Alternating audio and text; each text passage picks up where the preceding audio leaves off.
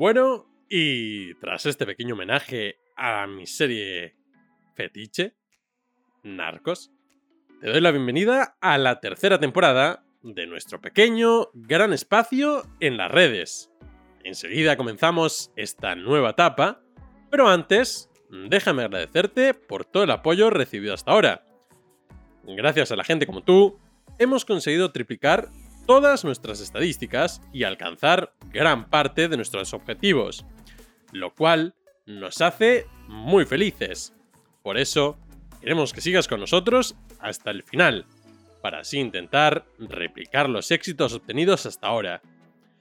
Ya entrando en materia, hoy hablaremos de un tema muy interesante, ya que como siempre, el futuro es ahora, y en la gastronomía no podía ser de otra manera. Por eso hoy, en la CREM, hablamos del futuro que vivimos.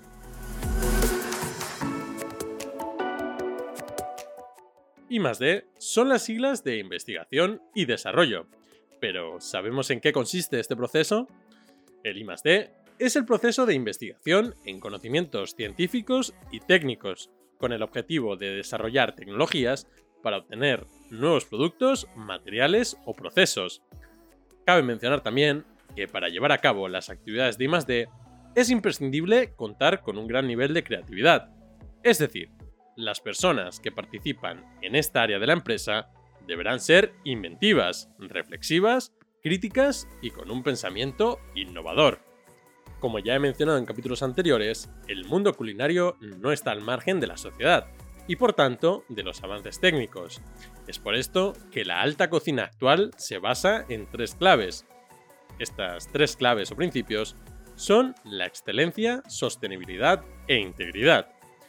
Estas tres ideas se marcan por tanto como objetivos, ya que se trata de un sector que debe contar siempre con un compromiso social muy alto, y para ello, los restaurantes más galardonados del mundo y sus chefs se han visto obligados a ir más allá del plato, a vender experiencias y a experimentar e innovar cada vez más, hasta llegar al punto en que estamos ahora mismo, con casas que más que restaurantes son laboratorios gastronómicos.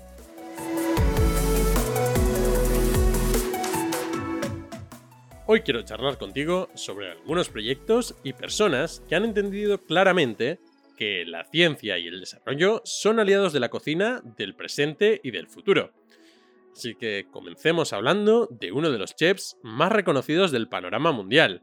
Con solo 31 años, este joven australiano lleva tiempo revolucionando el concepto del pescado y las posibilidades de los productos del mar.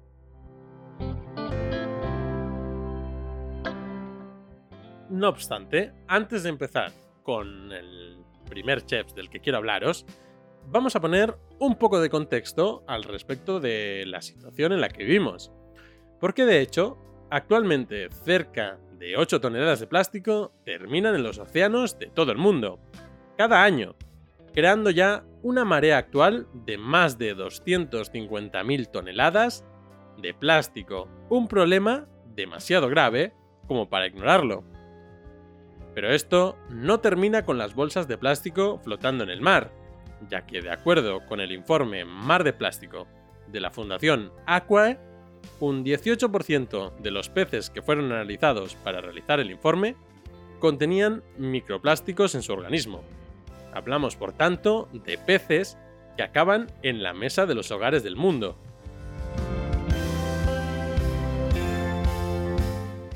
Ahora ya, con este contexto en mente, puedo pasar a relatarte la historia de Josh Nilman, comienza a los 8 años, cuando fue diagnosticado de cáncer tras año y medio de lucha contra la enfermedad, la visión del joven respecto a la cocina cambió, ya que, en sus propias palabras, mi madre me preparaba el almuerzo cuando no estaba bien, entre el tratamiento y las dificultades con el regreso a la escuela.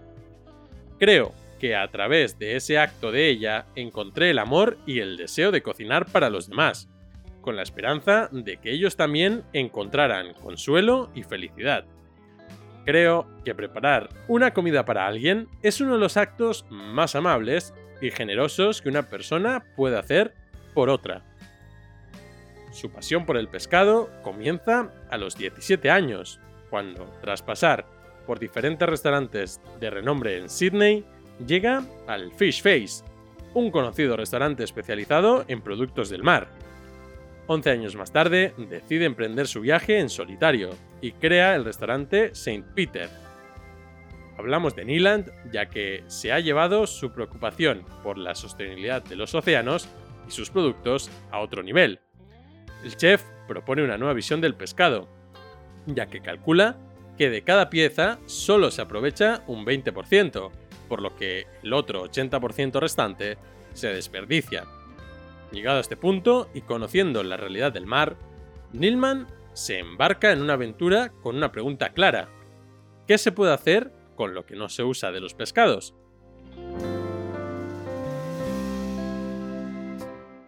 La respuesta a esta pregunta estaba clara para Niland y su equipo. Con el pescado sobrante se puede hacer de todo, literalmente. Así que en el año 2018 se cuelga en la cámara del restaurante St. Peter el primer pescado, el primero que será sometido a un proceso de maduración, al igual que se lleva haciendo desde hace muchísimos años con la carne de res. Hoy en día se han especializado en maduración de carne de pescado, lo que prolonga notablemente la vida útil del producto, con un doble objetivo de alcanzar nuevos sabores y el famosísimo umami.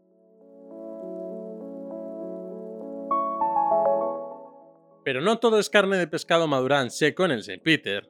También se han hecho muy conocidos sus embutidos de pescado, mortadelas y salamis principalmente, los crujientes de pieles y ojos y los madurados de vísceras. Pero sin duda, lo más intrigante e innovador son las aplicaciones dulces del pescado en las que están trabajando desde hace ya un tiempo, con lo que han desarrollado un helado de chocolate y caramelo a base de grasa de bacalao, o las barritas de chocolate a base de grasa de hígado de atún de aleta amarilla. Si quieres conocer más al respecto del carnicero de pescados, título por el que se le conoce a Nilman, es decir, Fish Butcher, puedes conocerlo en su Instagram, arroba MrNeeland, o con su Biblia sobre el uso y elaboración del pescado, el libro Todo el pescado. Ahora bien, en mi opinión, si hay un chef que entiende de creatividad y de experiencias, ese no es otro que el discípulo del gran Ferran Adrià, quien fuera jefe de cocina del famoso restaurante El Bulli, un auténtico científico de la gastronomía, o quizá debería decir artista. No es otro que Andoni Luis Aduriz. El Donostiarra abrió las puertas de su restaurante Mugaritz en Errentería en 1998, donde el chef ha dado rienda suelta a su creatividad y ganas de experimentar. En una entrevista al cocinero en 2018, se decía que era curioso que un profesional como él, con el reconocimiento de dos estrellas Michelin, entrase en la cocina obligado por su madre. Según él, para que nunca pasase hambre. Pero esos inicios quedan ya muy atrás, ya que hoy en día dirige con éxito un lugar donde divertirse y experimentar la comida. Un lugar sin cubiertos ni pan, donde el comensal se ve obligado a una reflexión profunda de lo que come y lo que tiene que hacer para poder comer.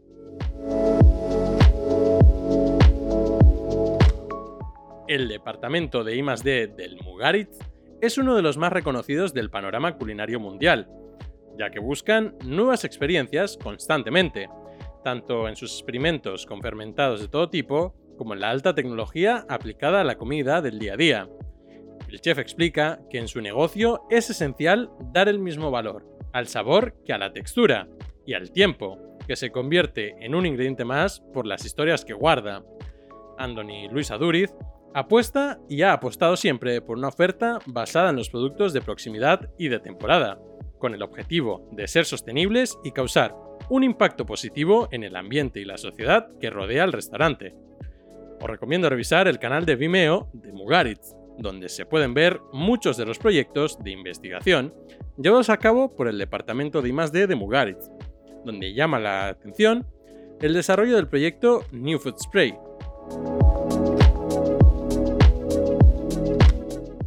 Aquí termina el episodio número 1 de la tercera temporada. Nos vemos en el próximo miércoles con el segundo episodio. donde continuaremos hablando de otros dos proyectos de innovación y sostenibilidad aplicados a la cocina, y en especial de algunos conceptos de restaurante que te sorprenderán.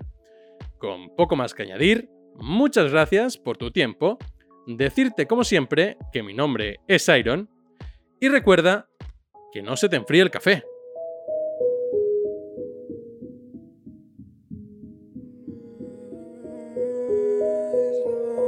We just go no no no no. No we can't come close come close.